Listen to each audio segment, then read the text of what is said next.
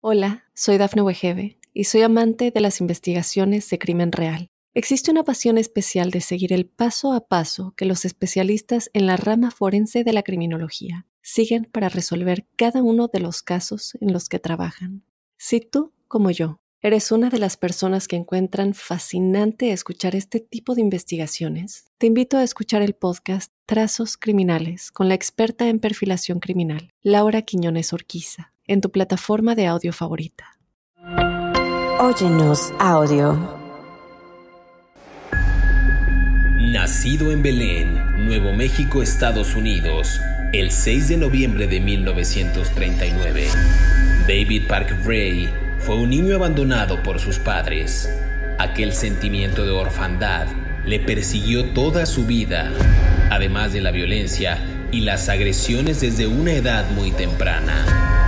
De eso se encargó su abuelo, quien se dedicó a cuidarlo de una forma nada convencional, pues cada vez que el pequeño se portaba mal, ponía en práctica duros castigos físicos, una violencia que empleó con él sin miramientos.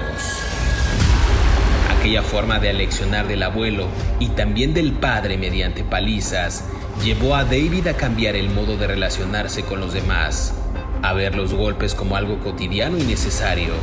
De ahí que consumiese pornografía dura y bondage desde muy temprana edad, y a que viese la tortura, la violación y el rapto de chicas como comportamientos de lo más excitantes. ¿Estás listo para conocer su historia?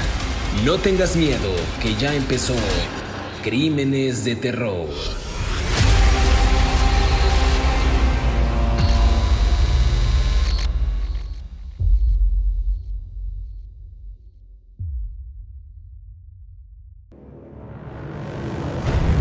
Bienvenidos a Crímenes de Terror. Si aún no te has suscrito al podcast, oprime el botón de seguir en la plataforma en la que nos estés escuchando, ya sea en Spotify, iHeartRadio, Amazon Music o Apple Podcast.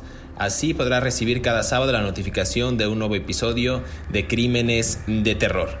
En esta ocasión en el podcast vamos a hablar de David Parker Ray, eh, también conocido como el Toy Box Killer. Fue un secuestrador, torturador, violador en serie y presunto asesino en serie estadounidense aunque dicen que no se encontraron cuerpos, Ray fue acusado por sus cómplices de matar a varias mujeres y fue sospechoso por la policía de haber asesinado hasta 60 personas de Arizona y Nuevo México. Esto es lo que dicen las autoridades. Y para dar pie a este episodio en Crímenes de Terror, quiero darle la más cordial de las bienvenidas a mi colega David Orantes, quien ya me está viendo con una cara de crímenes de terror, de horror a este su podcast de asesinos seriales. Nada más déjame hacer una pausa porque este podcast fue a recomendación de uno de nuestros podescuchas, así es que muchas, muchas gracias. David Orantes, ¿cómo estás? Mira, qué bien que traigas a la colación, a la conversación, a los podescuchas. Perfecto.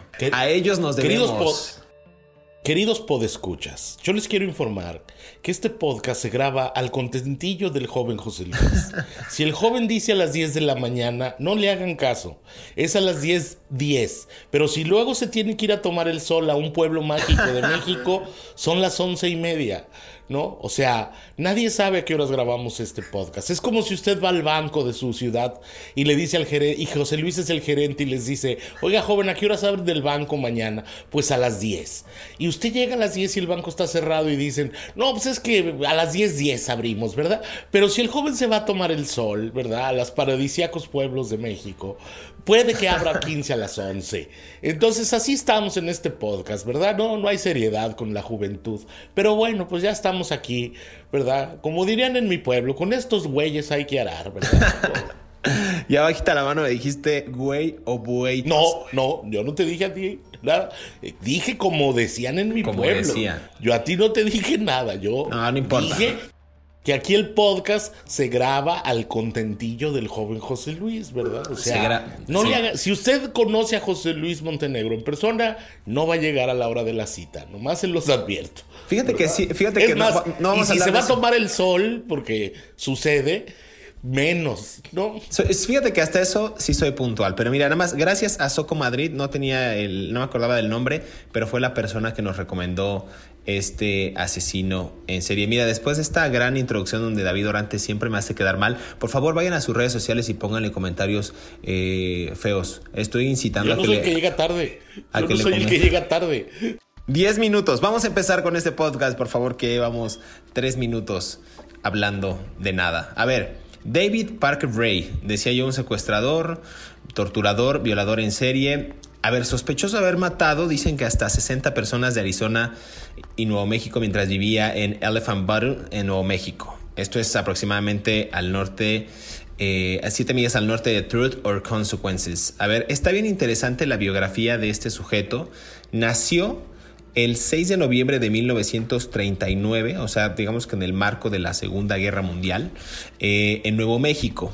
Eh, sus padres, eh, Cecil Leland Reid, nativo de Oregon, y su madre Niri Opal Jensen, igual de, esa misma demarcación. Dicen que durante su infancia, Ray y su hermana menor Peggy vivieron con los padres pues, de, su, de su madre, Russell y Dolly Parker, en un pequeño rancho debido a su mala condición financiera y eran visitados esporádicamente por su padre que era violento y alcohólico y que le suministraba revistas que mostraban pornografía sadomasoquista. A ver, vamos muy rápido, pero estos son los primeros indicios de una infancia, pues, pues una infancia que no era tradicional. Padre violento, alcohólico, malas condiciones financieras, los encargaban con el abuelo o la abuela y además les mostraban, al menos a él, pornografía sadomasoquista, David Orantes. Una infancia perturbada, como digo yo. Sí, a ver, muy perturbada, pero hay muchas condiciones para alrededor de esto. Como siempre,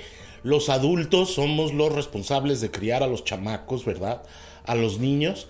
Y yo sigo pensando que la infancia es fundamental para decidirse el futuro de una persona para bien o para mal, ¿no? Y afortunadamente hay personas que logran salirse del, del entuerto de una mala vida con malos padres o con una mala circunstancia psicosocial, pero hay otros que no. Y uno de estos fue David Parker Ray.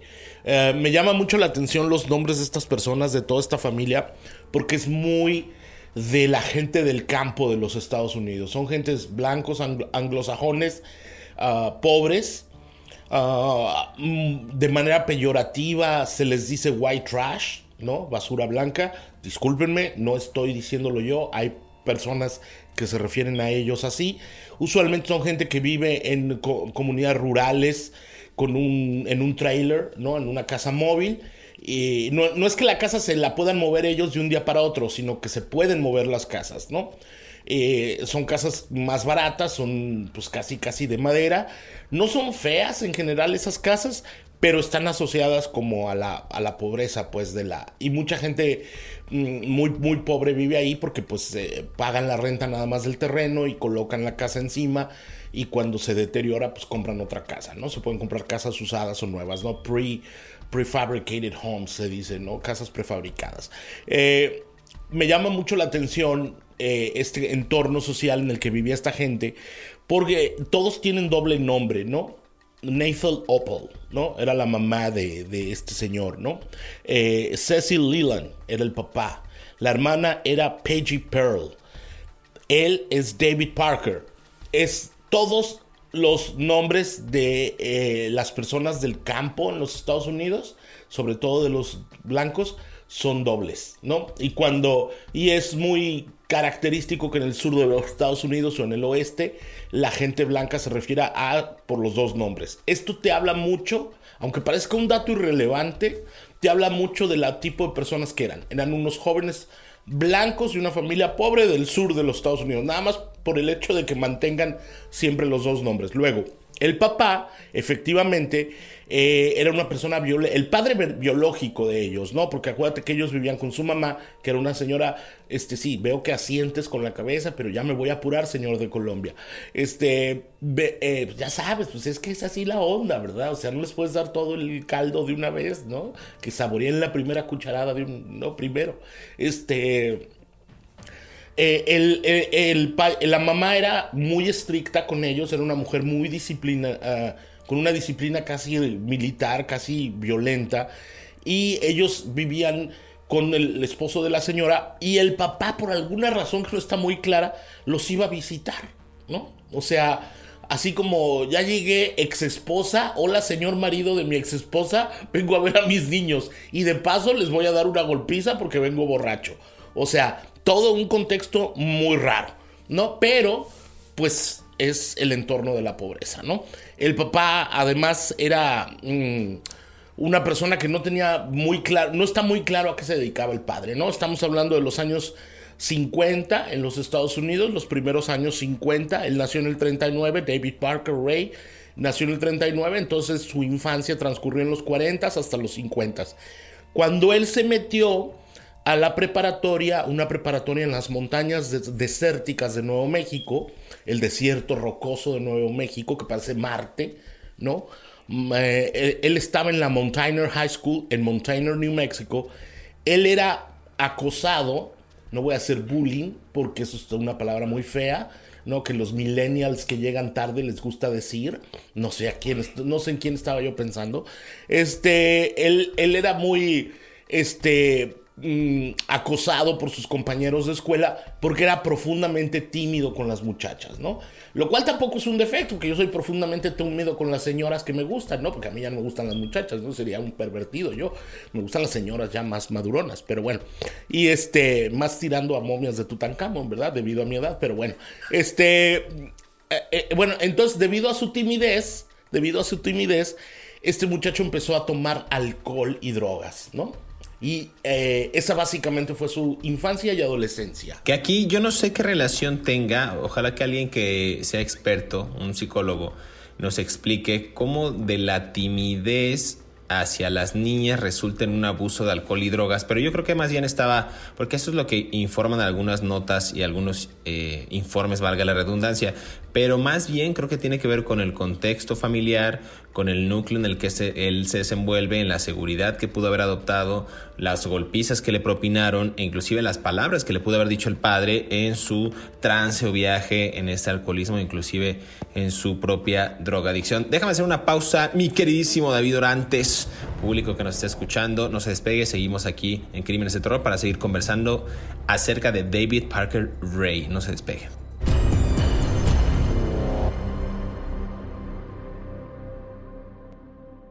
Hola, soy Dafne Wegebe y soy amante de las investigaciones de crimen real. Existe una pasión especial de seguir el paso a paso que los especialistas en la rama forense de la criminología siguen para resolver cada uno de los casos en los que trabajan. Si tú, como yo, eres una de las personas que encuentran fascinante escuchar este tipo de investigaciones, te invito a escuchar el podcast Trazos Criminales con la experta en perfilación criminal, Laura Quiñones Orquiza en tu plataforma de audio favorita. David era un hombre de aspecto pintoresco. Era alto y muy delgado. Lucía el cabello gris y un llamativo, poblado y algo descuidado bigote. Su voz suave le hacía parecer de lo más amable. Sin embargo, la realidad era muy distinta.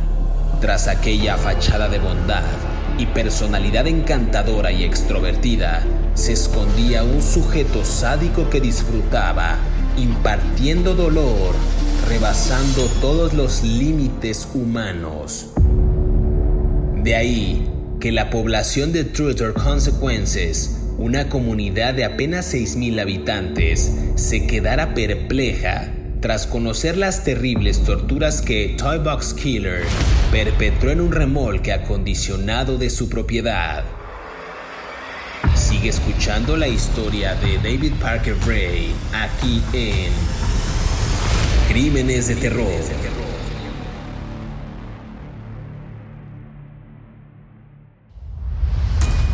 Regresamos a Crímenes de Terror. Eh, estamos platicando acerca de David Parker Ray, el Toy Box Killer, este sujeto que, me parece a mí mm, interesante porque es de los, de los eh, asesinos en serie, perdón, que hemos conversado, que es un sujeto blanco, o sea, es un sujeto eh, realmente distinto a los que hemos conversado. Por ejemplo, John Wayne Gacy también era blanco, Ted Bundy, pero la mayoría han sido personas afrodescendientes, algunos latinos, algunas mujeres, pero no hemos tocado un asesino en serie de esta, digamos, yo me gusta a mí decirles del privilegio, pero era una persona que vivía en un rancho, dices tú, en Nuevo México, en esta zona, pues un tanto paupérrima, en una, en una casa, en, donde predominan estas casas rodantes. Hablabas de la infancia perturbada. ¿Me quieres decir algo, David Orantes? ¿Quieres debatir conmigo en este momento? Ya amaneciste filoso. Es que, a ver, pues no porque sea blanco es del privilegio, ¿no? O sea... Históricamente sí. Han sido, han sido menos malos tratados quiero pensar que, o sea, yo sé, yo entiendo tu posición y tu, y tu lectura de los acontecimientos desde, desde el radicalismo woke millennial, ¿no? Lo cual está bien, es válido, es una postura, ¿no?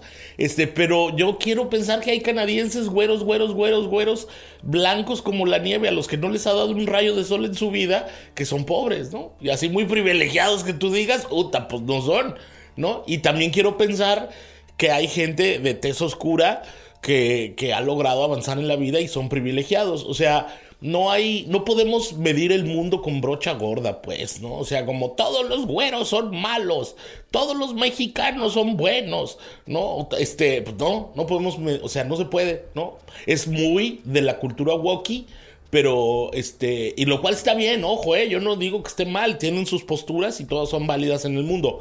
Ahora, también a, mí me llama mucho la atención que siempre se les bota la canica también muy gacho a los, a los blancos en Estados Unidos, ¿no? Los asesinos en serie se les brinca la cadena de la bicicleta muy raro, ¿no? O sea, yo, tengo, yo estoy convencido que hay algo en la comida o algo, no sé, no puede ser, porque estas cosas no se ven en otros países. ¿No? O por lo menos no sabemos de ellas de la medida en la que sabemos de estos, ¿no? No sé si esta gente, no sé qué es, es la cultura aquí, que las revistas, la televisión, no lo sé. Pero este, los asesinos en serie blancos de que hemos hablado, mm, pues sí se les bota muy gacho la canica, ¿no? Pero bueno, este, otra cosa que te iba a decir, yo no creo en las razas, ¿eh? O sea, yo no creo que hablamos, hayamos blancos, negros, cafeses, amarillos y azules y verdes, ¿no? O sea, yo creo que todos somos seres humanos y en la medida en la que aprendamos a remover las diferencias, aprenderemos a ser más iguales, ¿no? Pero, pero bueno, en fin, es una cosa ahí que metí al calce nomás porque sí, ¿verdad? Pero bueno, Sí, no, yo, yo, decía históricamente, o sea, los, los blancos han sido mejor tratados, por ejemplo, versus la comunidad afrodescendiente. A eso me refería en la lucha de derechos civiles, oportunidades de empleo, en la inserción a la propia sociedad, etcétera. ¿no? Digo, han sido muy radicalizados también y han sido muy victimizados y revictimizados por la simple cuestión racial o el tema de género en el caso también de las mujeres. Pero esa conversación podemos tenerla en otra ocasión. Tenerla en otro podcast. Sí, sí, porque esto estamos, estamos yéndonos muy, amanecimos muy, muy dispersos o muy con ganas de mucho amanecimos, Amanecimos, amaneciste tú. A ver, vamos a regresar, vamos a regresar a, a este sujeto, a David Parker Bray que decíamos, ya hablamos de su infancia, del padre que abusaba con estas sustancias y también abusaba físicamente de sus hijos. Estudió Parker Ray en esa escuela secundaria en Montaner, en Nuevo México. Eh, era acosado por sus compañeros por la timidez que tenía con las niñas, lo cual resultó en un abuso también de alcohol y drogas. Y a partir de ahí también empezó estas fantasías sexuales de Ray de violar torturar e incluso asesinar a mujeres eh, se desarrollaron durante su adolescencia estos, estos sentimientos o estas aversiones o estas manías o filias que él tenía. Cuando él apenas cumplió 14 años, su hermana vio sus dibujos sadomasoquistas y fotos pornográficas de prácticas de esclavitud. A ver, vamos a recordar lo que dijimos en el segmento pasado. También a esa edad, pues se aprende por repetición o por, propia simpatía del padre o por el propio ejemplo que dan los, los tutores. El padre le mostraba al, al niño este, estas imágenes de pornografía sadomasoquista y él empezó a adoptarlas a su vida diaria. El padre alcohólico, él adoptó también el alcoholismo. El padre se drogaba, él también empezó a adoptar esas prácticas. Insisto, no sé si por pertenencia, sino o por una salida fácil o porque esta sea su válvula de escape, él lo adoptó y la hermana vio eso y como resultado Ray y su hermana se distanciaron.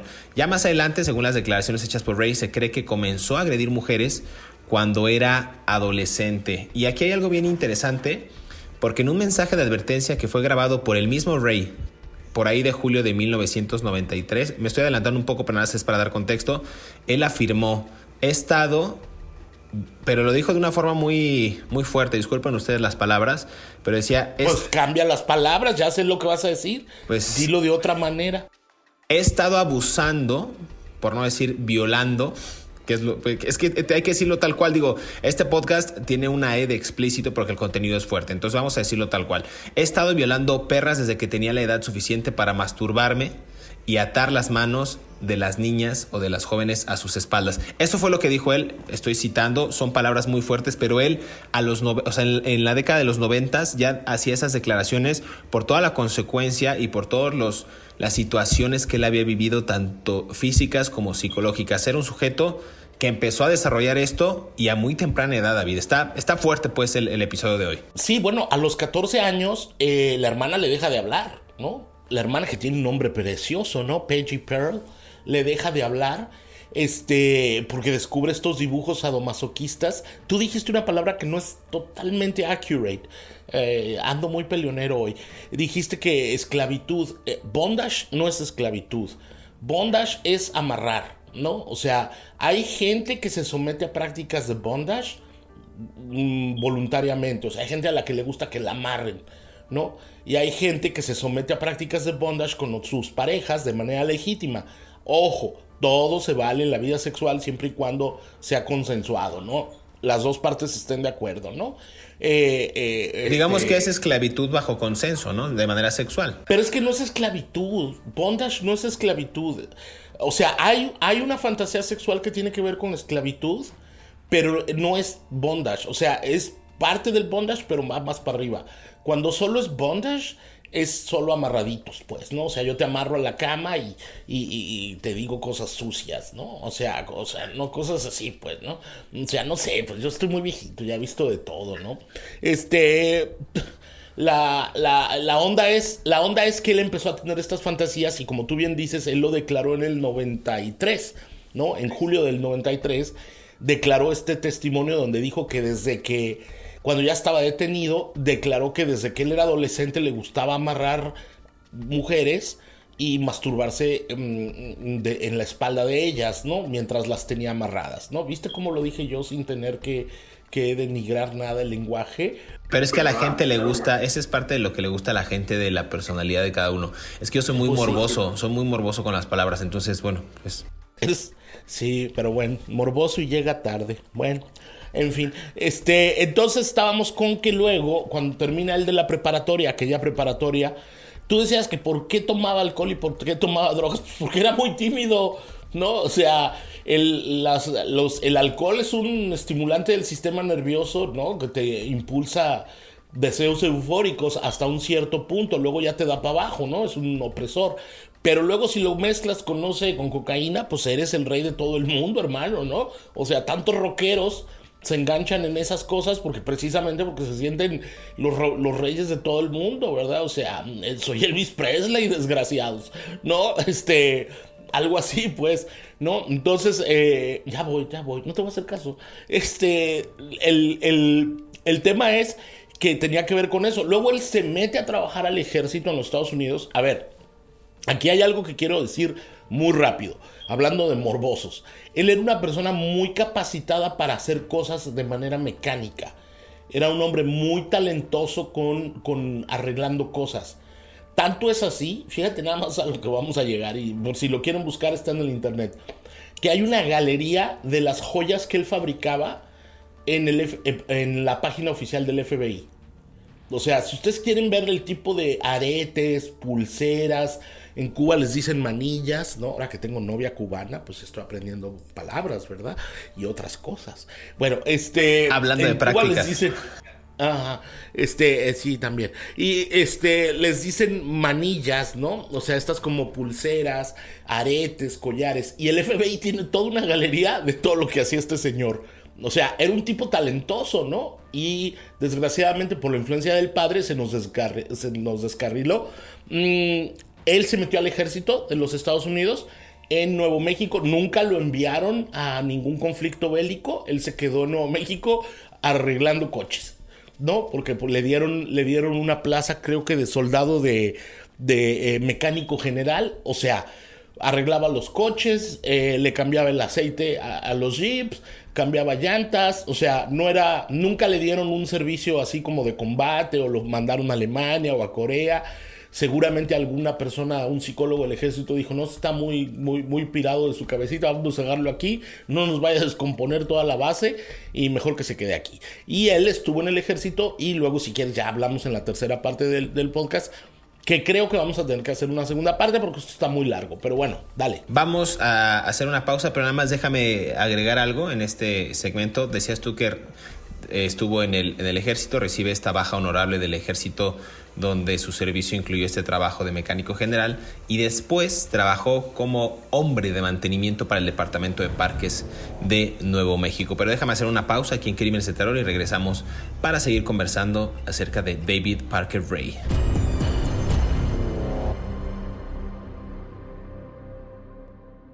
Hola, soy Dafne Wegebe y soy amante de las investigaciones de crimen real. Existe una pasión especial de seguir el paso a paso que los especialistas en la rama forense de la criminología siguen para resolver cada uno de los casos en los que trabajan. Si tú, como yo, eres una de las personas que encuentran fascinante escuchar este tipo de investigaciones, te invito a escuchar el podcast Trazos Criminales con la experta en perfilación criminal, Laura Quiñones Orquiza en tu plataforma de audio favorita. Hasta que una mujer de nombre Cynthia Vigil se convirtiese en la superviviente del asesino de la caja de juguetes, las autoridades estimaron que más de 60 mujeres pasaron por este habitáculo de tortura y muerte. De hecho, tal era el interés de David por las mutilaciones que compró libros de anatomía humana y de tortura tanto física como psicológica. A partir de ellos, escribió su propio manual para el torturador. A lo largo de sus páginas, el asesino recordaba que una mujer hará o dirá lo que sea para librarse de la tortura, patear, morder, arañar, correr, mentir y esperar por una oportunidad cuando inclusive ofrecía sexo. Además de esto, David Parker Ray añadió una serie de excusas típicas o historias tristes de sus víctimas. Sigue escuchando la historia de David Parker Ray aquí en Crímenes de Terror.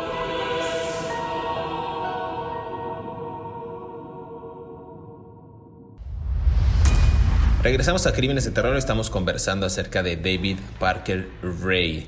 Eh, decíamos antes de irnos a esta segunda pausa que eh, trabajó, eh, más bien, sirvió al ejército de los Estados Unidos, donde este servicio incluyó trabajo como mecánico general y después ingresó como hombre de mantenimiento para el Departamento de Parques de Nuevo México tras esta baja honorable. Él estaba en Trotter Consequences en Nuevo México durante toda su edad adulta hasta su arresto. La ciudad turística, ubicada aproximadamente, dicen aquí, a 5 millas de Elephant Butte, Nuevo México, contenía esta zona, nada más para darles un buen contexto, varios bares locales que este sujeto frecuentaba para atraer o para, pues sí, para atraer a sus víctimas o para elegir quién iba a ser la siguiente mujer en su lista. Algo interesante, porque en el 97 conoce a Cindy Handy, de 37 años, que trabajaba en un parque estatal y que estaba huyendo de las condenas por grandes cargos de robo y drogas en el estado de Washington. Y ahí es cuando de alguna manera se conoce que por primera vez se involucra románticamente con alguien y además no solo eso, mis queridos podescuchas, sino que también comparten estas fantasías sexuales violentas de las que hemos hablado bajo consenso, pero las compartían, compartían ese gusto ominoso por las relaciones sexuales perversas. David Orantes. ay, si son consensuadas, no son perversas. Pero puede ser perversa, por ejemplo, puedes tener una relación sexual con alguien perverso. Más bueno, está bien, está bien. ¿Quieres que entremos en detalles? No, no, no quiero. No, no, no, no. Como dirían en mi pueblo, nunca mente. Nunca. A ver, porque si es así, podemos hablar de lo que quiero volver a la ciudad en la que él vivía. Hace unos episodios también hablamos del fisting y de otras prácticas. Oye, dale con eso, hombre. Ay, nos van a clausurar. Este, a ver, él vivía en un pueblo que se llamaba Truth or Consequences. La verdad o las consecuencias. Así Qué se ironía. llama. No, es en Nuevo México, que es uno de los pueblos con el nombre más raro que te puedas imaginar. Esto lo dijiste así como de pasadita, pero tiene un contexto importante. Ese pueblo se llama, se llamaba Hot Springs, primavera calurosa, ¿no? O ca- primaveras calurosas.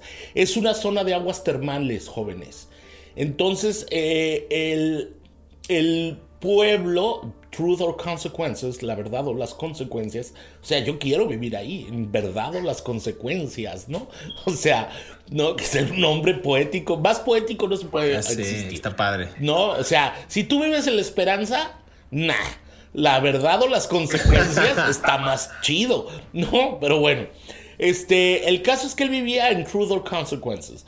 Y es un lugar de aguas termales turístico donde pasa mucha gente. Va mucha gente sola, hombres y mujeres. Porque ya sabes que hay esta idea de que las aguas termales son curativas y, los neo hippies pues van ahí, hacen sus aquelarres, ¿verdad? En el agua y- y bailan desnudos al calor de la luna mientras aullan este, proclamas walkies, ¿no?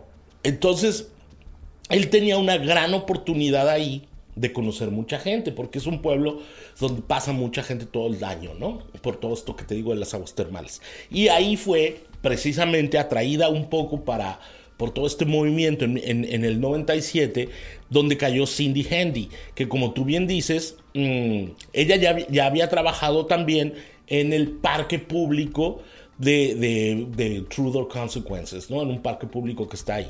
Y empezaron a, a gustarse y ella, eh, como tú bien dices, tenía un historial criminal en el estado de Washington, que eso está en el noroeste de los Estados Unidos, arribita de California y de Oregon, pegado con Canadá.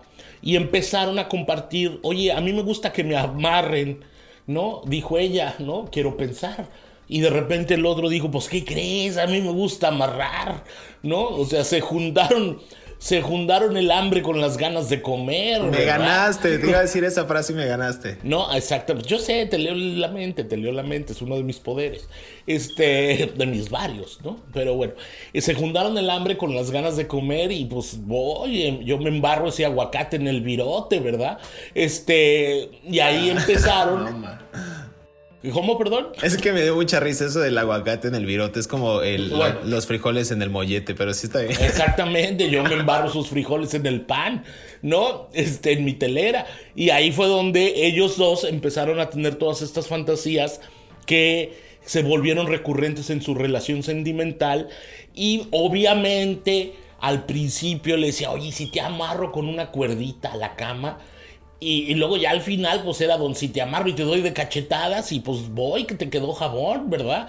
Este, él- él- ella feliz y él también, ¿no? Entonces aparentemente todo era, era un- una, cosa, una cosa bucólica, ¿no? Ahora, él ya tenía unos hijos. Ojo, ¿eh? O sea, este señor Ray, que ya tenía 37 años cuando conoce a esta chica. No, no, no, no, no. Ray tenía no sé cuántos, pero bueno, nació en el 39, esto fue en el 97, no sé cuántos. Tú eres bueno para las matemáticas, yo no. Eh, ya tenía unos matrimonios previos y tenía dos hijos, una hija. Cuando sucede todo esto del encuentro con esta chica que le dijo, a mí me gusta que me amarren, eh, este, mm, me gusta que me peguen, ¿no? Este, la hija de Ray, ¿no? Le, este, eh, que por cierto, que de David Parker Ray, le habla la FBI y le dice, oigan, mi papá está más loco que una cabra, ¿no? Mi papá está involucrado en la desaparición de mujeres que vienen a pueblo, a Truth or Consequences, y las vende a, a- como esclavas a presuntamente compradores en México, ¿no? Nuevo México está en la frontera con el estado mexicano de Chihuahua y con Texas. Mm, y entonces hay muchos caminos rurales fáciles de llegar de un lado a otro de la frontera, ¿no?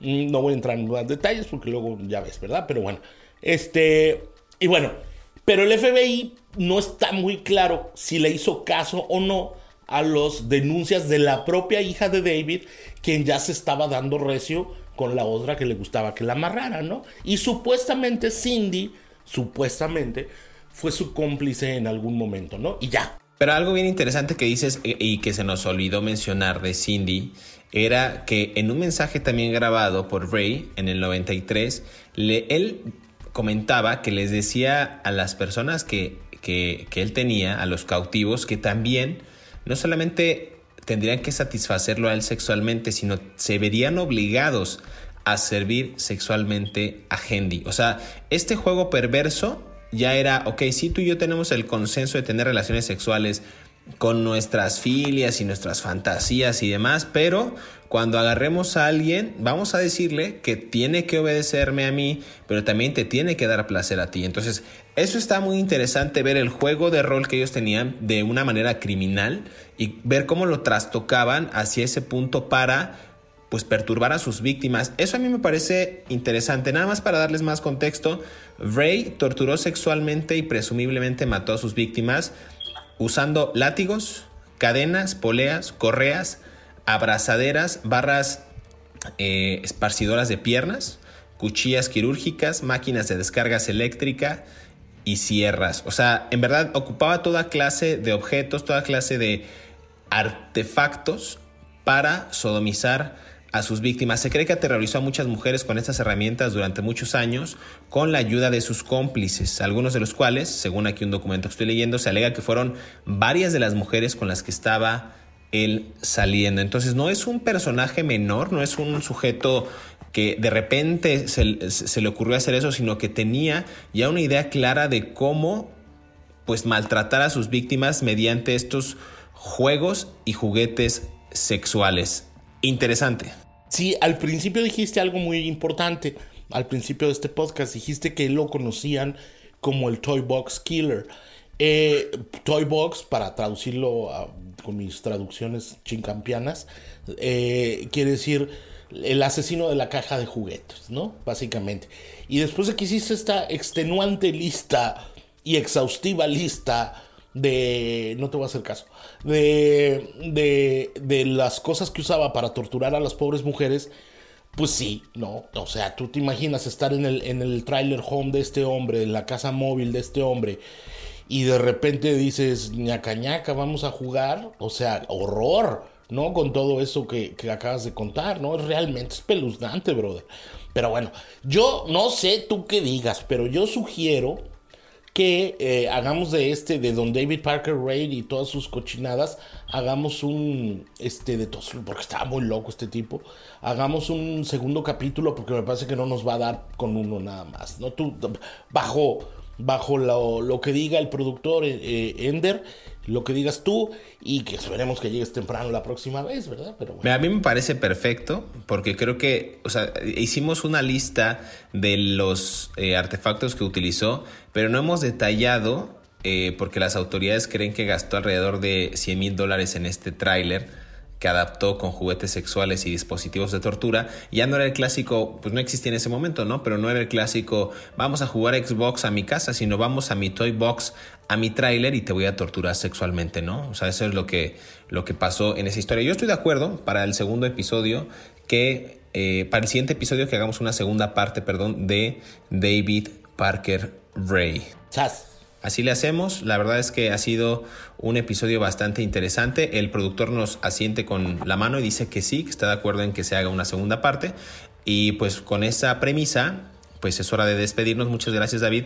Queremos agradecer a todos aquellos que cada sábado sintonizan un nuevo episodio de Crímenes de Terror. Recuerden que estamos leyendo sus comentarios, también los del señor de Colombia, que creo que ya no escribió, pero todos los comentarios buenos y malos, las críticas, todo eh, a través de nuestras redes sociales y también a través de las cuentas de Mundo Now. Eh, no olviden activar por favor el botón de seguir en Spotify, en Apple Podcast, en Amazon Music y en Radio para que les llegue la notificación del próximo episodio y sean los primeros en disfrutar de estas aterradoras historias. Nos escuchamos en el próximo episodio de Crímenes de Terror. Hasta pronto.